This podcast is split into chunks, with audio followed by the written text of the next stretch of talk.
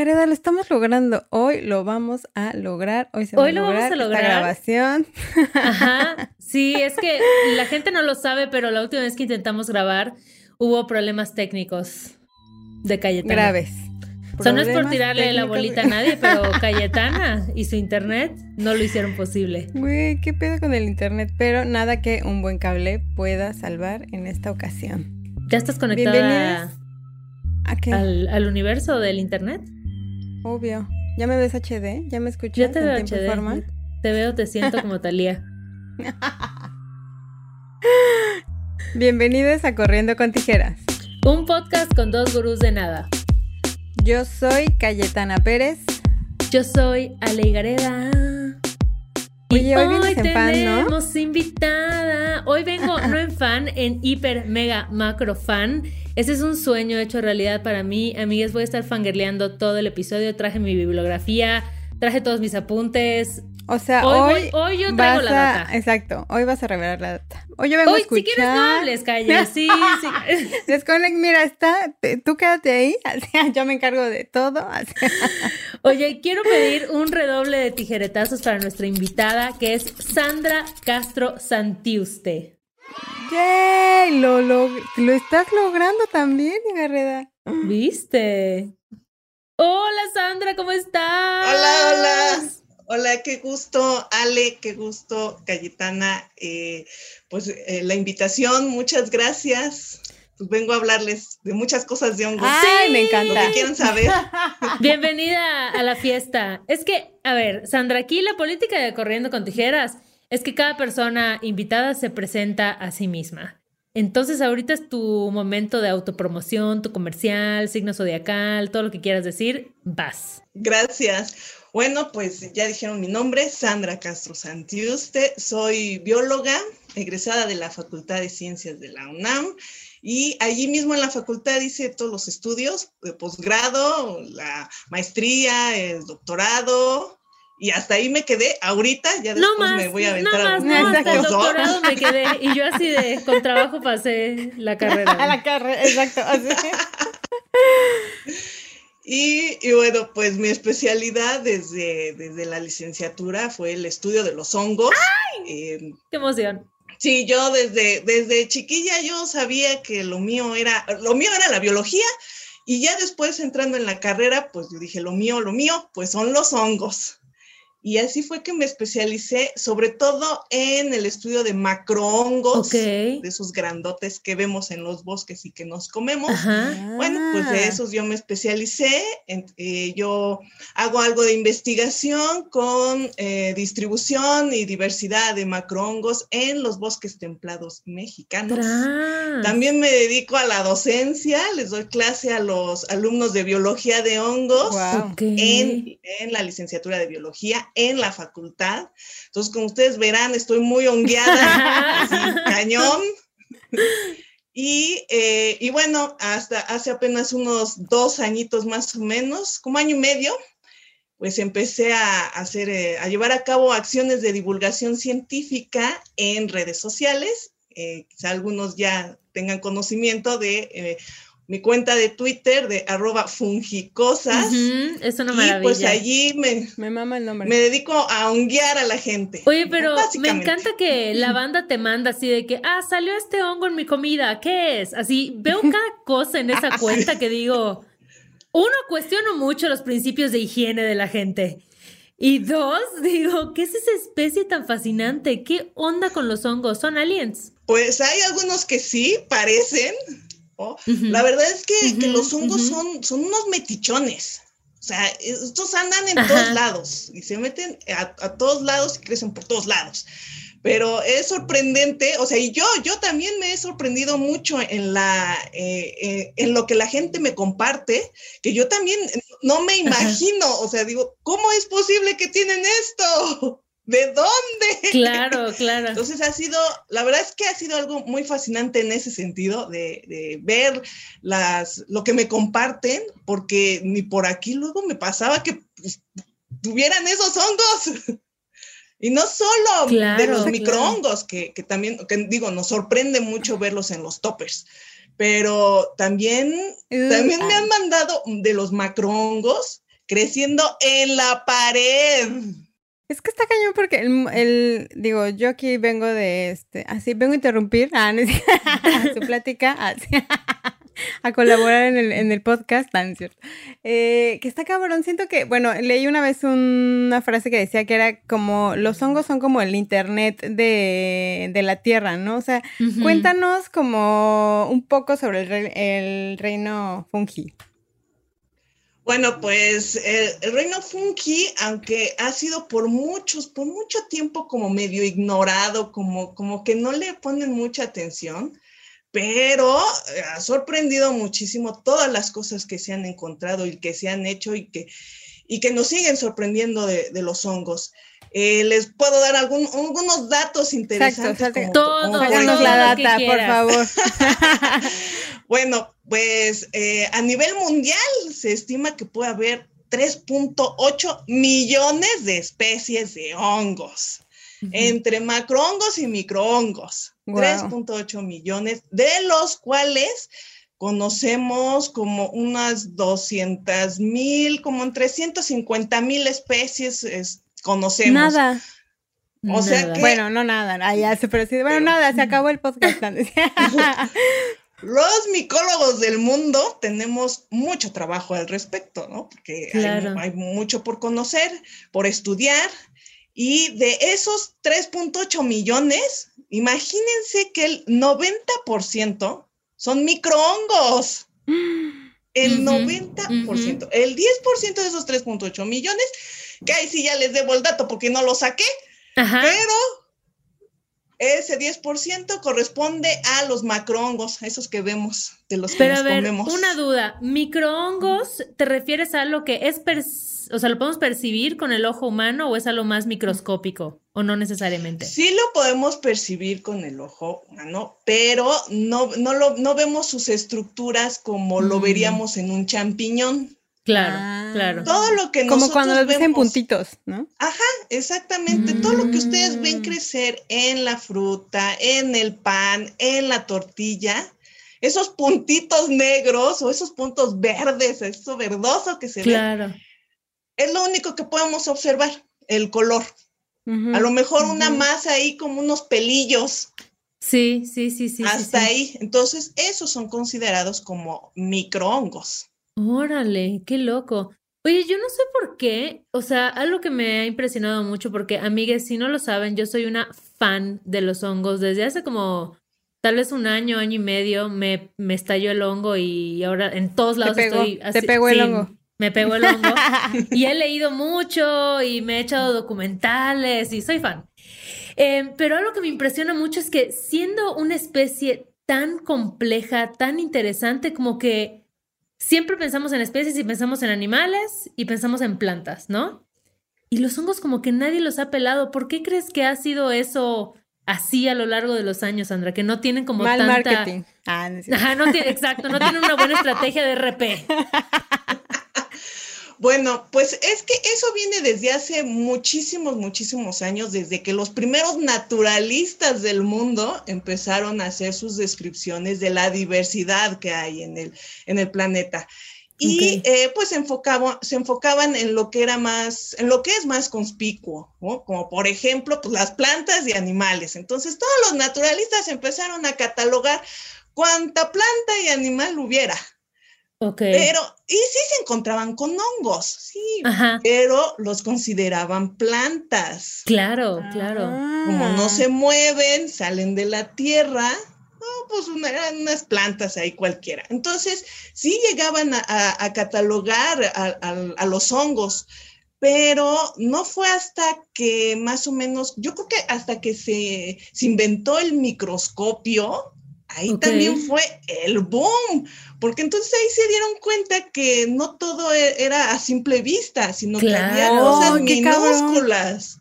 Imagínate darte cuenta que hay otro universo más aparte de lo que tú ves en tus, a tu propia vista. Totalmente, o sea, esa, la invención del microscopio abrió los ojos en muchos naturalistas de aquellas épocas, estamos hablando desde hace como 250 años más o menos. Claro, claro, y que además bueno, se cree que los hongos llevan en este planeta miles de millones de años, ¿no? O sea, Uh, incluso mucho antes de que llegaran los animales, antes de que llegaran los seres humanos, los pinches hongos ya estaban aquí chilling, ¿sabes? Sí. Y les cuento algo bien bonito. Por favor.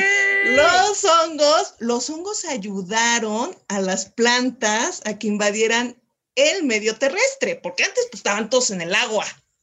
Ese dato se lo di a Cayetana antes de Me lo empezar tiró. este podcast. Lo- Estoy me lo- orgullosa. Estoy aquí como interventora, así de, la verdad es que sí, esa información me la compartió Es que Ale, creo así que, que ver, palomita, vamos-. Hay que dar un dato, hay que dar un dato porque tal vez mucha gente no lo sabe porque yo no lo sabía, que, o sea, de- están, están los hongos, pero en realidad solo vemos, o sea, lo que vemos es solo una partecita y todo lo que sucede abajo de la, te- de la tierra, que es el micelio, es como todas las conexiones que tienen los hongos y son raíces, o sea, si lo pensamos de alguna forma, como a nivel de estructura, son una especie de raíces interconectadas debajo de la tierra El internet de la tierra. el internet de la tierra. Y entonces las plantas como evolucionaron primero como, si estoy mal, me corrige Sandra, por favor. Exacto. Porque yo siento así de verdad que estoy en mi examen, así de micología 101.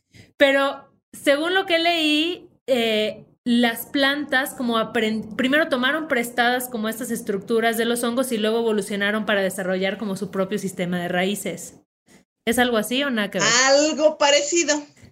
Oye, bueno, Claudia, saqué un ya siete, viste que saqué un Ale siete. hizo su tarea, ¿eh? Exacto, ya me puse nerviosa, es como, oh, chale, ¿y ahora qué dato voy a sacar? Así de... Y además Cayetana siempre la de la data. Entonces yo me estoy luciendo en este episodio por primera vez en la historia del Déjate podcast. brillar, amiga, déjate brillar. Gracias, El bebé, gracias, voy a llorar de la emoción. Es, es, este maravilloso. Ah, Gracias, corazón. Adelante, Sandra, por favor, ayúdanos a verificar o aumentar la data que Alejandra Gareda nos acaba de aventar. Pues efectivamente, los hongos ayudaron a, a las plantas en, en muchos sentidos y lo siguen haciendo. ¿No? O sea, desde hace, no sé, millones de años en que los hongos em, parasitaron a las plantas, pero las plantas sacaron provecho como de ese, de ese primer parasitismo. Y entonces empezaron a, ten- tenían, tenían un sistema de raíces muy pobre las plantas. Pero los hongos, justamente por medio de sus hifas, de sus células, bueno, pues hicieron que esa, ese pobre eh, raíz que tuvieran, ahora iba a tener un mayor alcance en el suelo.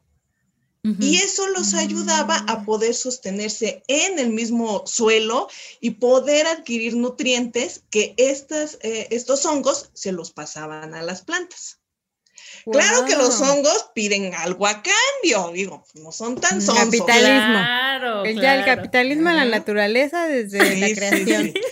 Así de yo te doy, tú me das. Claro que a veces no se cumple muy bien, porque déjenme decirle que las plantas son unas gandallas. Ok, Pues, me, las encanta, plantas- me encanta el drama del reino así. Pero ¿sabes qué? Siento que las plantas han tenido buen marketing, ¿no? Porque es como de, ay, súper bonitas y no sé qué, cuando todo lo que tienen son gracias a los hongos, si estoy entendiendo bien. Claro que sí estás entendiendo Ah, muy ya. bien. Bien, Palomita. Cayetana. Bien.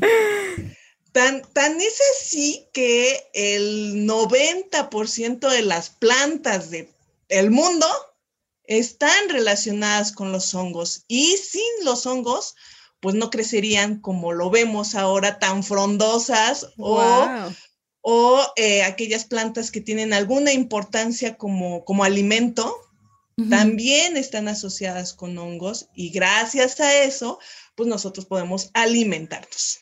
Es que los hongos están en todos lados, amiga. Están en la tierra, están en la medicina, están en nuestro organismo, están... ¿Hay algún lugar donde no estén, donde no crezca un hongo?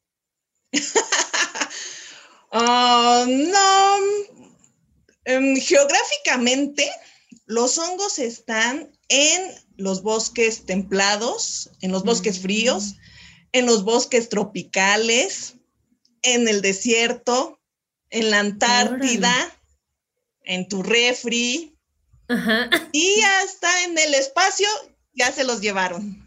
Sí, qué loco. Y sobrevivieron. Sí, no, sí, pues los hongos como en su casa. O sea, en cualquier ambiente, ¿no hay algún ambiente donde digan así de no, aquí no? Yo creo que es lo primero que crece, ¿no? Sí, sí hay hongos marinos igual. hay, hay hongos que, que, que, son, que son feitos porque parasitan a corales. Entonces, como que sí, sí mm. ponen en riesgo un poco las poblaciones de corales. Ok, es, como todo es el equilibrio, ¿no? Hay hongos buenos, entre comillas, ¿no? Buen marketing para los hongos, mal marketing para los hongos, pero todos tienen una función, ¿no? Me imagino. Sí, sí, todos cumplen una función importante en el ecosistema, ¿no? Me encanta Cayetana en su mentalidad capitalista, todo es marketing, todo eso. ¿No les hicieron una buena campaña de diseño? Es que no te pones a pensar, por ejemplo, siento que la creencia de los hongos siempre era como, uy, hongo, uh", ¿no? es como de, huele mal, se ve mal, cuando la comida está hecha a perder, eso es, ahí hay hongos. Entonces yo desde mi, o sea, como que cuando era chiquita siempre un hongo era algo negativo, ¿sabes? Era como de, ay, ¿qué es ese hongo? Guácala pero ya luego cuando me presentaron al portobelo, ¿no? Claro. o sea, mi conocimiento muy básico, como se pueden dar cuenta, amigas, de los hongos, o sea, esos de los champiñones y luego los hongos alucinógenos, ya fue cuando empecé a decir, ah, hay otro tipo de hongos que no fue con la idea con la que crecí, que eran feos y asquerosos y lo peor que había, ¿no? Cuando, y ya empiezas a entender que sin ellos no estaríamos aquí. Ah. No estaríamos aquí. Y está muy pues cañón la diversidad, o sea, como hay hongos que te pueden matar, hay hongos que te pueden alimentar, hay hongos que te pueden hacer viajar psicodélicamente, ¿no? Ajá. Y creo que igual aprender a identificarlos y saber cuál sí te puedes comer y cuál no, le ha costado la vida a muchas personas a lo largo de la historia, ¿no? Claro, todo ha sido eh, pues ensayo y error desde que se, que se inició como en el, en el conocimiento del consumo de los hongos silvestres, en el que, claro que al principio seguramente se han de haber cobrado varias vidas antes de saber que ese hongo era comestible. Claro. Pero pues afortunadamente, pues ya ahora eh, esos casos ya son mucho más aislados. Claro que sí se dan intoxicaciones, desafortunadamente, pues de personas que, se van al bosque y, creen que, los pueden identificar de manera fácil y sin tener un conocimiento tradicional adquirido antes, ¿no? Y que luego puede haber unos como muy parecidos, ¿no? Donde uno es seguro para que te lo comas y otro no, pero se parecen mucho físicamente. A mí, algo que me parece muy impresionante de los hongos es cómo se ven, o sea, lo diversos que pueden ser en cuanto a colores, en cuanto a formas. O sea, hay unas cosas que de verdad, por eso yo te digo que creo que son los aliens originales, o sea, que yo no puedo comprender cómo se abren, cómo tienen huecos, tienen capuchones, tienen faldas, tienen, o sea, son muy interesantes a nivel visual. Sí, cuando, ah, bueno, si hablamos de macrohongos, eh, la diversidad morfológica es impresionante y de colores y formas y y maneras de cómo pueden eh, dispersar sus esporas, todo es como muy, como muy diverso. Y no solo esa diversidad se queda en los macrohongos, ¿no? vemos microhongos que también si los viéramos en el microscopio, veríamos esa diversidad también impresionante. O sea, son súper bonitos, en microscopio bellísimos. Oye, ¿y pueden convivir, se le llaman como especies o tipos de hongos? O sea, como que pueden convivir entre ellos distintos o tienen que ser así como de, en un área solamente hay un tipo de hongo y ya, o, hay muchos juntos. De las dos, de las dos formas, eh, podemos encontrar eh, zonas o mm, hábitats donde eh, pueden crecer una gran diversidad de, hongos.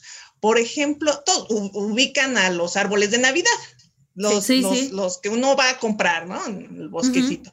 Ah, bueno, esos árboles eh, son, eh, se le llaman oyameles, bueno, pues son muy diversos en hongos, aunque solamente podemos encontrar un bosque de puros árboles de Navidad, eh, la diversidad de hongos se dispara muchísimo. Les gustan mucho los bosques de, de oyameles a los hongos. Pero si nos vamos a, por ejemplo, un bosque de fagus, bueno, es que esos ya son términos Y científicos, pero Cayetana y así de Y yo- ¿qué? ajá, a pinos, pinos. Ah, pinos. Ok, Vayámonos a un ok, los bosque ok. de primos, pinos. primos hermanos de los pinos. ah, sí. Ajá. Ahí, allí lo que vamos a encontrar es una diversidad distinta. Vamos a ver otros tipos de, de, de Mm. macrohongos. Y también vamos a encontrar eh, macrohongos que solamente se han encontrado, por ejemplo, en el, en, en el popo. En el popo y en el. Iztaccíhuatl De hay todo, una de todo el mundo. Sí, ahí es en el único lugar donde les gusta crecer. Wow. Sí, Wow. sí. Aún no han sido encontrados en otros lados. ¡Qué locura! Oh, entonces, Oye. de todo. Y pregunta de cultura general. ¿Por qué el hongo más popular es el rojo con puntitos blancos? ¿Es por Mario Bros? ¿Es Mario No. Bros. Ah, Mario Bros. yo creo que surgió después esa, esa popularidad de, de ese honguito, pero es bien interesante la pregunta que haces en ese sentido, porque eh, Amanita muscaria, que, ah, que justo lo tengo aquí atrás, pero en rosita, Ajá, ajá. Bueno, eh, tiene una importancia cultural de, de muchos años, muchos, muchos. O sea, no solamente en México eh, tiene esas expresiones culturales estos hongos, sino también en otras partes del mundo, ¿no? Como por ejemplo en la India, en, en Rusia, en algunas partes de Europa. Ese hongo, yo creo que es por, por lo tan llamativo que es. Ujú. Además es precioso. Precioso. Sí, sí, sí. O Yo sea, es el que siempre hongo, dibujo. sí. Cuando dibujo un hongo, lo dibujo así. O sea, como que así está clavado en mi, en mi mente. Claro, es como el cliché de hongo, ¿no? Que, que tienes en la cabeza. Sí.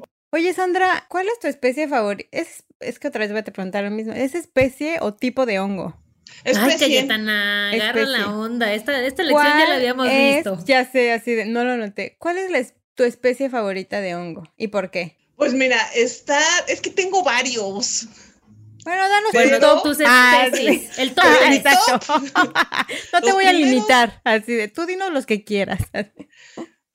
Amanita muscaria, que es justo el de Mario Bros, la verdad es que también es de mis favoritos. Verlo en el bosque es, es, wow, nunca es como, como de mucha suerte además, ¿no? Y, y como son grandes y casi siempre eh, crecen Grande tamaño, acompañados. ¿qué tipo de tamaño? ¿Como cuántos centímetros? Mm, como unos, puede ser de 10 centímetros, 20 Ay, centímetros. guau, ¿Así tan bonito? Sí. ¿Y tú has visto uno así? Me encanta. Sí, yo una vez vi uno que es del mismo género de ese, de Amanita muscaria, pero es otra especie. Mm, Y yo creo que lo vi como de unos 40 ¿Qué? centímetros, o sea, era un señor hongo. Guau. ¡Qué locura! ¡Qué locura! Sí. sí. En, en Chiapas, en Chiapas se encontró uno de los más grandes que se ha visto en el mundo. ¿Y cuánto medía? Ese medía, medía como dos metros. ¿Qué? O sea, casi sale el pitufo ahí. Dos met, qué locura, Era una me cosa así. Y además era, era comestible. No, O sea, que bueno, salió- o sea, para todo, Salía para una buena taquiza. para el semestre. Con su cebollita. ah. Oye, Ay, pero. ¿y cuánto tiempo viven? ¿Porque mueren los hongos también? Sí, Ah, ¿O son sí, infinitos? Ah, sí. sí, sí mueren, pero es que eso también está bien interesante. Porque el hongo más longevo, eh, yo creo que ha de tener unos, hoy como, como unos, ay, ese dato me lo sabía, pero ya no me acuerdo bien, pero eran como, como 500 años o una cosa así. Órale, qué locura. Sí, sí, sí, porque eh, ese es, es un hongo que va, va creciendo debajo del, del suelo, pero claro que se van, se va muriendo como ciertas partes de ese hongo. Mm, claro. Pero le va a Güey, cre- qué va- buena. va, va invadiendo, invadiendo, y lo que va quedando atrás va a ir muriendo. Mm. Es que los hongos son metáforas de la Ay, vida, te amiga. Yo por eso, te juro que de pronto leo unas cosas sobre los hongos y digo, no, es que eso está hablando de mí. O sea, esto está hablando, me estoy proyectando en el hongo. Muy cañón. Sí, Oye, pero es una locura. Ya no nos dijiste tus otras dos especies favoritas. sí, el fue a Manita Muscaria. Ay, y hay unos que fue con el que yo hice mi trabajo de tesis que son unos, unos honguitos que se les llaman hongos gelatinosos, porque como su nombre dice, mm. parecen una gelatina. Crecen en los troncos. Cuando vayan a un bosque, echen ojo a los troncos y van a encontrar unos que tienen como puntitos naranjas, puntitos amarillos. Ya sé cuáles son. Y son babosos así, son como mm. panditas. Sí, solo que no saben a panditas, ya los probé. y sí se pueden comer y todo bien. No, no son comestibles porque no tienen un sabor, o sea, es como pura bilagua. Ok, ok, ok. Ah, pues yo nada más por diociosa que me dije, ay, a ver a qué saben. Pero no hagan eso. Los demás no deben no, no, no, no, no, hagan eso. Warning, así. Oye, ¿y cómo identificas, por ejemplo, si te encuentras a un hongo? O sea, ¿tienen algunas especificaciones físicas cuando son venenosos? Como el típico de que el más atractivo y el más bonito y el que más se te antoja es el más venenoso. ¿O no tiene nada que ver en, su aspecto físico. Ay, esa también es una buenísima pregunta. Y Cayetana está sacando puntos. es que es competitiva. En la escuela siempre fue competitiva, entonces no se va a dar por vencida. pues mira, eh, en realidad es, es complicado poder decir que tenga eh, ciertas características particulares para que tú puedas identificarlo como comestible. No mm. es sencillo, no es sencillo. Y no aplica la regla de el más vistoso, no, porque aquí en los hongos hay, hay muy vistosos y son comestibles. Hay unos que son completamente blancos y son mortales. Pero no existen características únicas que te puedan llevar a una a que tú lo identifiques como comestible. Lo único que allí eh, puede ayudarte a saber eh, o distinguir es la experiencia. O ah, que tú te dirijas con las personas dedicadas a la recolección eh, y consumo de los hongos silvestres, que son los hongueros o hongueras. Ok. Oye, Sandra, y me encantaría que nos cuentes igual, em, como que siento que los hongos, más allá de todo lo fascinantes que son físicamente y en cómo operan, como que igual a, nivel de simbología han estado muy presentes en muchísimas culturas desde hace mil años, ¿no? Incluso como los mayas que tenían estas esculturitas de hongos, y sé que en, en otras culturas, pues no sé si los veían como deidades, pero al menos los veían como algo que merecía ser estudiado, ser replicado, ¿no? Entonces, ¿tú qué, nos puedes contar un poquito de esa parte, pues más, em, pues no sé si esotérica, pero un poquito más sensorial de, los honguitos? Sí, eh, los hongos han tenido eh, una importancia cultural y en la cosmovisión de muchos pueblos originarios, eh, sobre todo por por dos cosas. Uno como, como valor, como comestibles, y el otro como un valor más eh, ritual. En este caso estaríamos hablando, por ejemplo, de los hongos alucinógenos, que eh, en muchos pueblos, en muchas etnias alrededor de todo el mundo, los han utilizado. Y eh, el uso y el consumo de estos hongos les ha hecho como mm, tener ideas sobre la vida, sobre la existencia misma, de una manera particular. Y uno de los, pues, de los más eh, conocidos, pues ha sido el género psilocibe, que es el género que utilizaba, por ejemplo, María Sabina. Y el uso de los hongos eh, rituales en México. Aunque se han, se, han, usado y hay datos de que, se fueron, que han sido usados en otras partes del mundo, yo creo que el lugar en el que más datos se tiene eh, el registro del uso de los hongos alucinógenos ha sido en México y ha sido el más estudiado. Qué loco, ¿no? Sí, la verdad es que sí.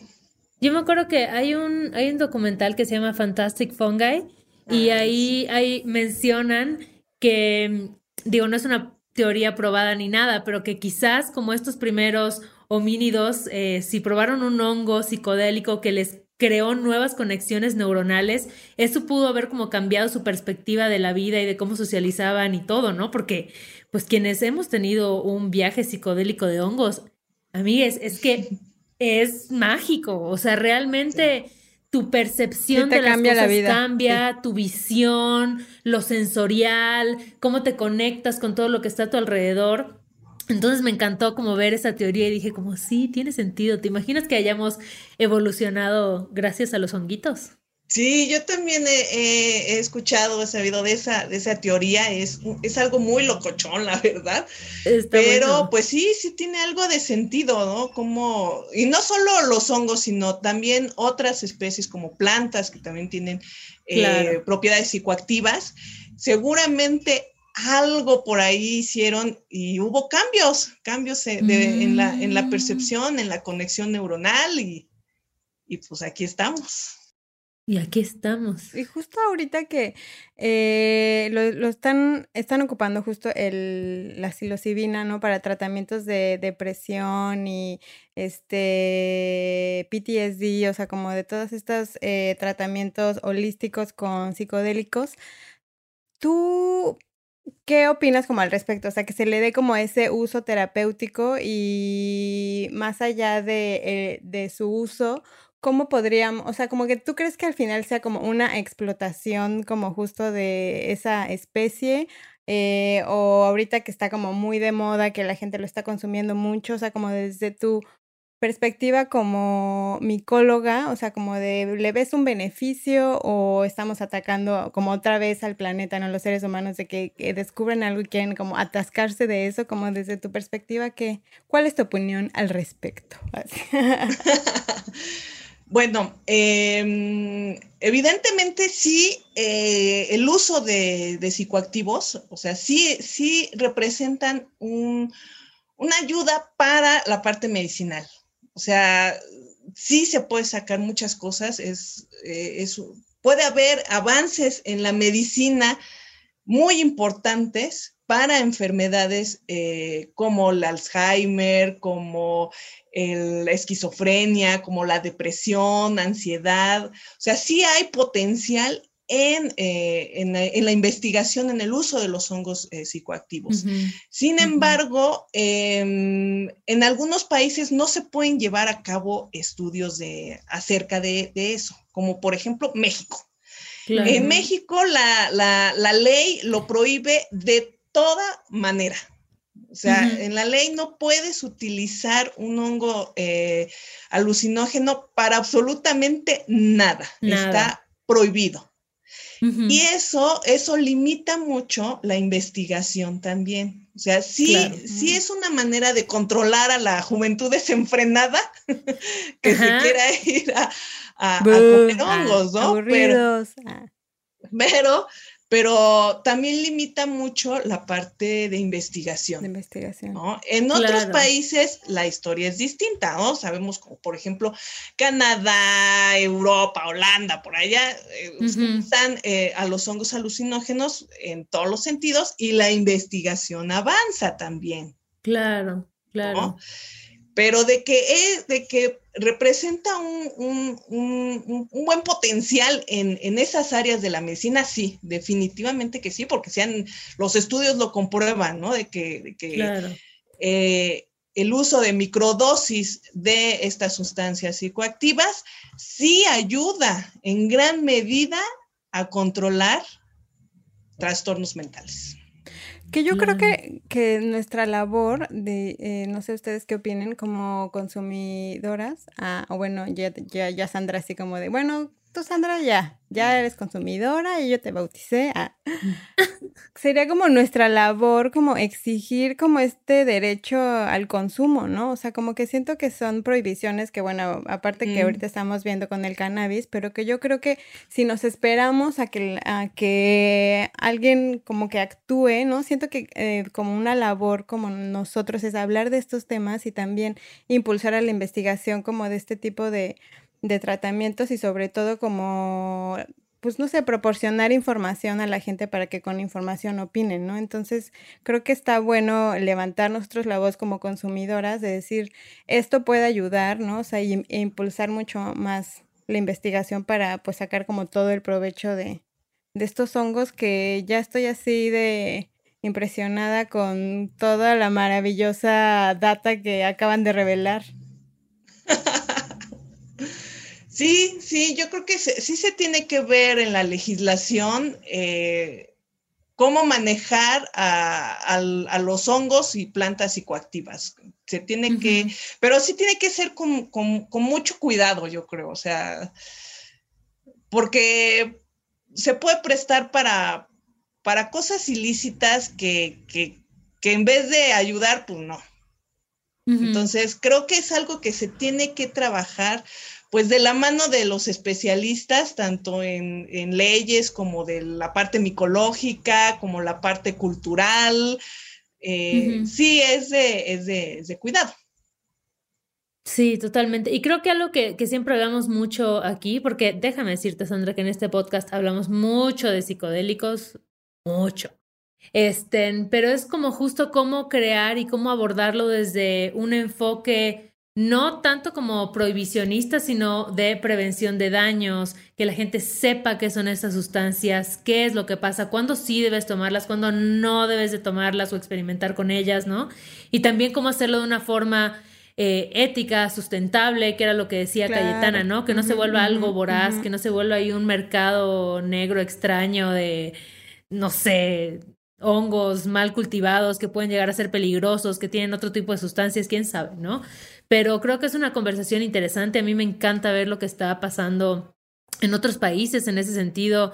Me encanta escuchar igual las historias de personas que han tenido, no desde un enfoque necesariamente como psicológico, terapéutico, sino recreacional, que han tenido experiencias con los hongos y al mismo tiempo han eh, como abierto la puerta a procesos muy bonitos de sanación o de cambio de perspectivas, ¿no? Como que al final, pues son herramientas de la naturaleza que como cualquier otra que decidamos usar pueden tener consecuencias de todo tipo, ¿no? Y entonces hay que, hay que saber eso cuando vas a, consumirlo, cuando vas a experimentar con cualquier sustancia, pero creo que si pudiésemos como traspasar eh, los prejuicios, la mala fama que tienen estas sustancias y aprender a verlas como todo el potencial que pueden generar, eh, para como tratamientos o para sanar, creo que no manches, se nos empezarían a abrir, abrir un montón de puertas pues muy positivas, o sea, realmente cambiar nuestro enfoque sobre la medicina.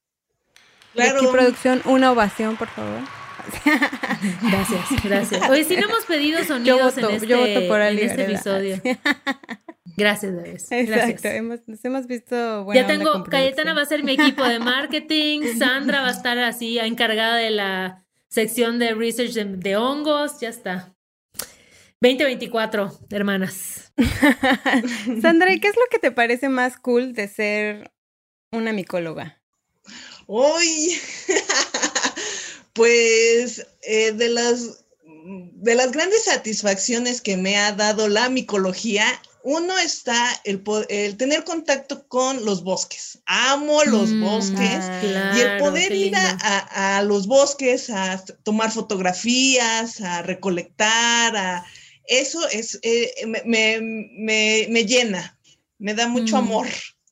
Eso. Eh, la otra cosa que también me, gusta mucho de la micología, pues es la docencia, es el, dar clases, con, eh, mostrarles a mis alumnos ese amor, esa pasión por los hongos. Y, eso es algo que también me llena de mucha satisfacción cuando mis alumnos me recomiendan de, que tomen clases conmigo, cuando, cuando ellos dicen, entré sabiendo que los hongos solo eran champiñones y terminé el semestre sabiendo chorro mil cosas de hongos. Como Cayetana en este episodio. Exacto, yo entré pensando que los hongos eran los, los portobelo en mi caso. Y otros cuantos, y otros cuantos. Y otros cuantos. Entonces, eso, eso ha sido eso, y ahora la, la parte de, de divulgación. Eh, también Fungicosas me ha dado muchas satisfacciones porque he acercado a los, los hongos a las personas y algo, algo bonito que ha pasado y, va un poco en relación con lo que comentabas, Cayetana, de, de cómo, cómo se veían, cómo uno luego ve a los hongos como ¡Iu! Y entonces, yo me acuerdo que cuando yo casi iniciaba la, la, la, cuenta, pues la gente se acercaba y me mandaba sus fotos, pero me decían, ¡qué asco! O sea, claro, cosas, ¿qué es esto? Es que ya ves, te digo, es que Sandra, te digo que ese mal marketing que nos hicieron desde chiquitos con los hongos, no, hay que cambiar la historia. Ajá. Y ahora, ahora es rarísimo el que llega y me dice que asco. Ahora todo el mundo llega y ya se refiere a los hongos ya con, respeto, con el respeto que se merece. Con adjetivos que luego dan risas y de, fungicosas, me encontré a estas señoritas, me encontré a estos caballeros. No, Claro, claro. Me encontré a estas damitas. Claro, claro.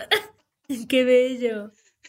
Es que qué importante democratizar la información y hacerla accesible y que esto se salga de los laboratorios o del campo de estudio muy clavado y puedas empezar a aprender sobre estos organismos con los que convives a diario, pero no te has como parado a, entender qué hacen, cómo lo hacen, ¿no?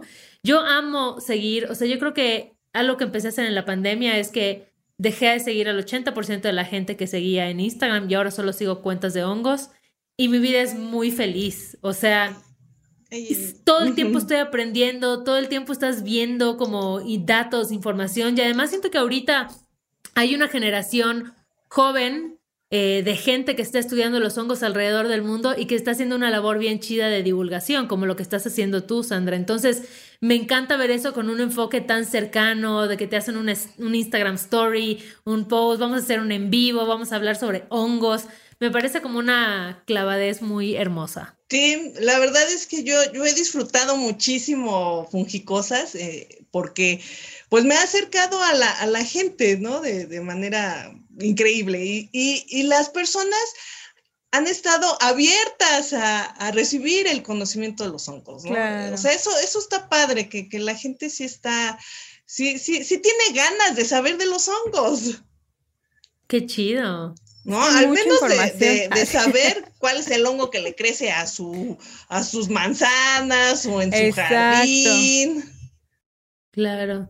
Y yo siempre digo que los hongos nos van a trascender así a todas las especies. O sea, este mundo se puede acabar y los hongos van a estar así de, ah, otra extinción masiva, ok, aguantemos. ¿Sabes? Como que siento que ah, son así hiperpoderosos y siento que, siento que son una especie muy inteligente, ¿sabes? Como que tenemos igual como que quitar el chip de medir siempre la inteligencia desde nuestro criterio de ser humano y entender que hay formas sumamente inteligentes de vida en este planeta, con sistemas sumamente complejos de colaboración, de comunicación.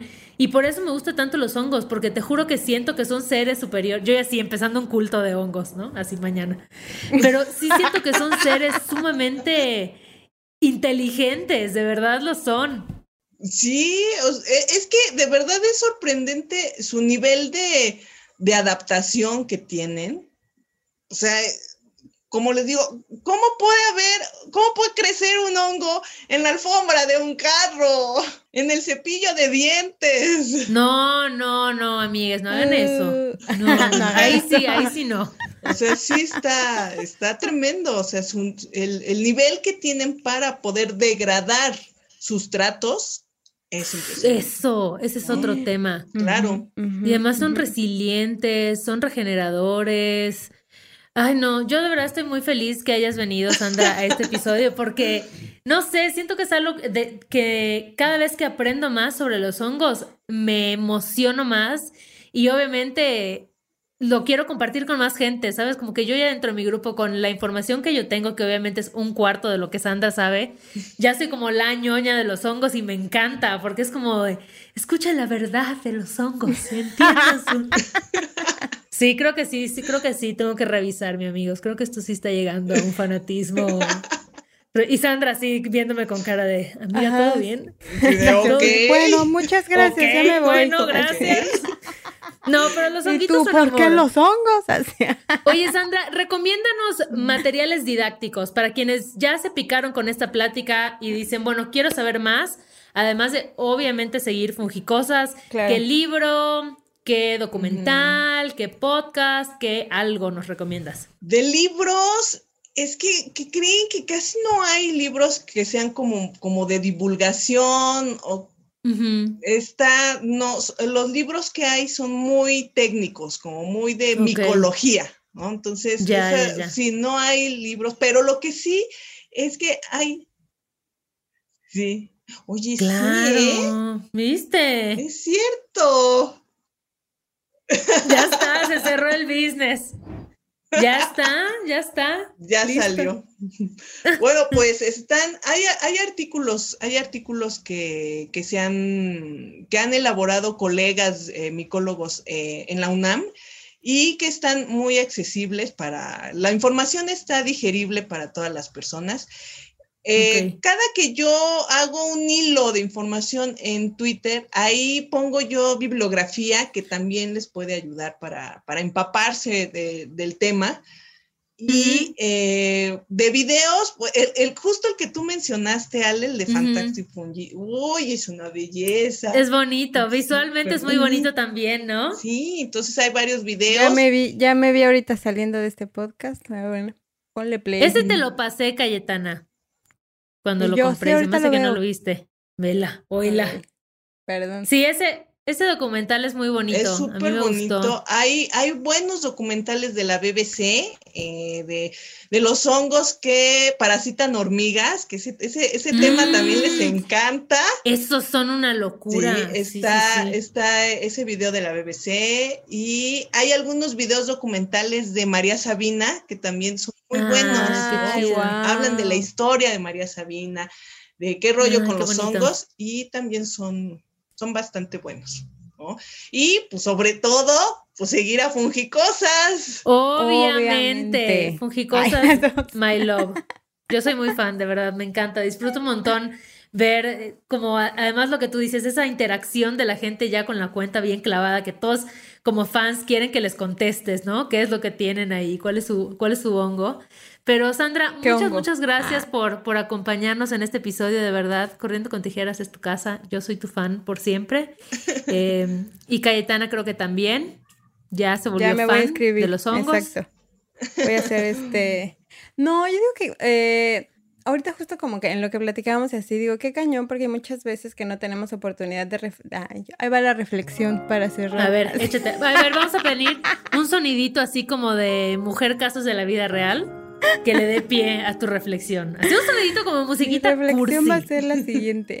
Que no sé, que coexistimos con un chingo de especies, ¿no? Coexistimos con un chingo de mundo que ni siquiera es visible a nuestra limitada capacidad visual, ¿no? Entonces, creo que está bueno investigar el, pues, no sé, el ecosistema en donde te desarrollas, en donde vives y también ser parte activa para cuidar de él, ¿no? O sea, como de que no se se olvide que cada acción puede ser la diferencia y que si no empezamos como a crear o tratar de entender un poco y comunicarnos con nuestro entorno y con la naturaleza, creo que es importante eh, recapacitar y no el mundo gira alrededor de nosotros, sino más bien nosotros dependemos de muchas especies que ni siquiera conocemos, ¿no? Entonces está bueno acercarte a esa información y gracias Sandra por compartirla porque siento que así enriqueces de verdad este el internet que muchas veces está lleno de cosas sin sentido, ¿no? Entonces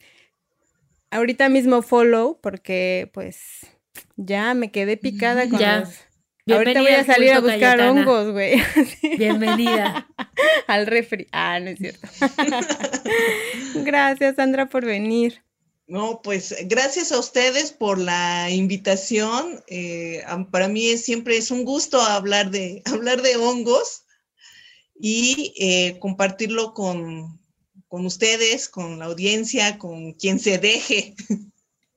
Sí, súper. Pues ya al menos yo creo que vas a tener ahí gente nueva siguiéndote después de este episodio. Muchas gracias, bebés, a todos los que nos escuchan. Acuérdense de recomendar Corriendo con Tijeras con sus amigas, con su familia, con sus colegas del trabajo. Y pues con los queremos. De la tienda. Extraño las tortillas, mándenme unas tortillas. Con tu marchante de confianza. ¿Con quién más? ¿A quién más le puedes recomendar Corriendo con Tijeras? ¿A tu peluquera o peluquero? ¿A quien te renta tu donde vivas? sí, ya, debrayando. Bye. Aparte, como ibas a decir casero, y tú, al que te renta en donde vives. Donde vivas. y luego pensé, no, porque seguro hay gente que no tiene que rentar, o sea, que es un adulto funcional pudiente y, viven en su casa, tiene una propiedad. y ese va a ser otro episodio. Propiedades. La vida adulta. Bye.